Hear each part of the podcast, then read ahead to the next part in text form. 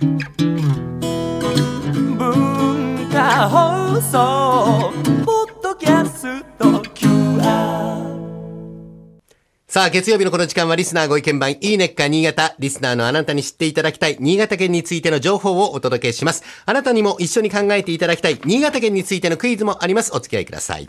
秋真っ盛りですね。街並みの木々も色づき始める季節。豊かな自然に恵まれた新潟県。紅葉の見どころが非常に多くて、各地で秋ならではの美しい景色が楽しめます。今日のテーマは紅葉。新潟の紅葉スポットをご紹介しますよ。紅葉の名所一つ目は、魚沼市にある奥多田美湖周辺です。お写真があるんですが、本当に綺麗ですね。新潟屈指の紅葉スポットで、日本紅葉の名所100選に選ばれております。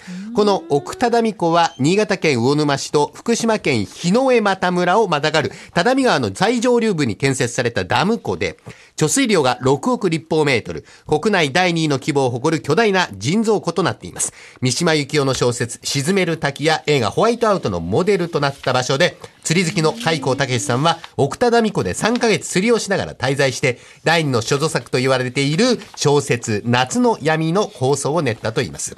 で、この奥多田美の紅葉ですが、湖へ向かう国道352号線の銀山平エリアから始まって、奥多田美湖周辺に広がっていきます。見頃は例年10月中旬頃から11月上旬にかけて、ですから今まさに見頃のシーズンですね。ブナの原生林が広がっているため、紅葉は黄色から茶色が多くて、ついで楓系の赤、紅、紫、朱などで彩られます。ほとんどが紅葉樹。ほぼ全ての山の色が変わっていきます。また、万年雪を見ることができるほか、10月下旬の紅葉最盛期には、山頂は雪、中腹以下は紅葉の見頃といった、えー白と赤のコントラストも楽しめるといいいうことでですすね。ね。また、奥多田美湖には遊覧船が運航していて、湖の上から紅葉を見ることもできます。奥多波ダム側から出ている周遊コースがおすすめ。紅葉のピークの土日には1時間待ちになるくらい賑わっております。さて、えー、続いてご紹介するのは、湯沢町にあるドラゴンドラの紅葉です。こちらも綺麗ですね。ドラゴンドラ写真があるんですが、えードラゴンドラというのは8人乗りのゴンドラで、スキーシーズンでは苗場スキー場と神楽スキー場を結びます。国内最大級のリゾートホテル、苗場プリンスホテルの裏手を山麓駅として、山頂駅の田代高原まで全長5481メートル、日本で一番長い長さを誇ります。あいい山頂までは2つの山と1つの川を越えていきまして、最初の山を越えると川へ向けて、まるでジェットコースターのような急勾配の景色のもと、紅葉を眺めることができる絶景ポイントがあるんですね。えーこちらがその写真になりますが、また頂上駅からは全長2175メートルで91人乗りの田代ロープウェイにも乗り継ぎができて、紅葉の空中散歩を2倍楽しめます。すごいな。そんなロープウェイがあった。もちろん、2つの山麓駅の間では、シャトルバスが運行しているので、移動も安心。この時期でしか見ることのできないスキー場の絶景をぜひ楽しんでみてください。最後にご紹介するのは、弥彦村のもみじ谷。こちらがこの写真です。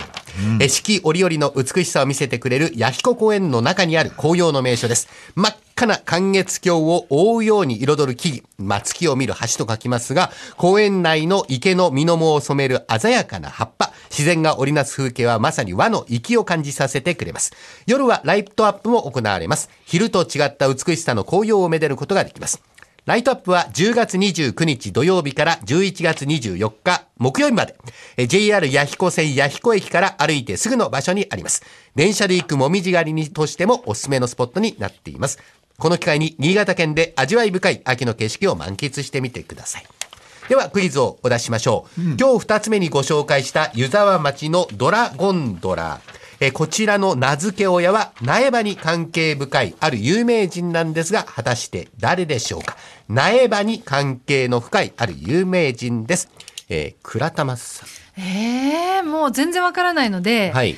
苗場といえばスキー場、はいスキー場によくかかる音楽といえば広瀬香美さん。広瀬香美さん。はいはい。大竹さん。うん、頭に二人。はい。まあ、新潟は田中角栄か、俺は、すユーミンユーミン。じゃないか、はいユーミンってどうだはい。倉玉さんが広瀬香美。大竹さんがユーミン。正解は大竹さん。はい。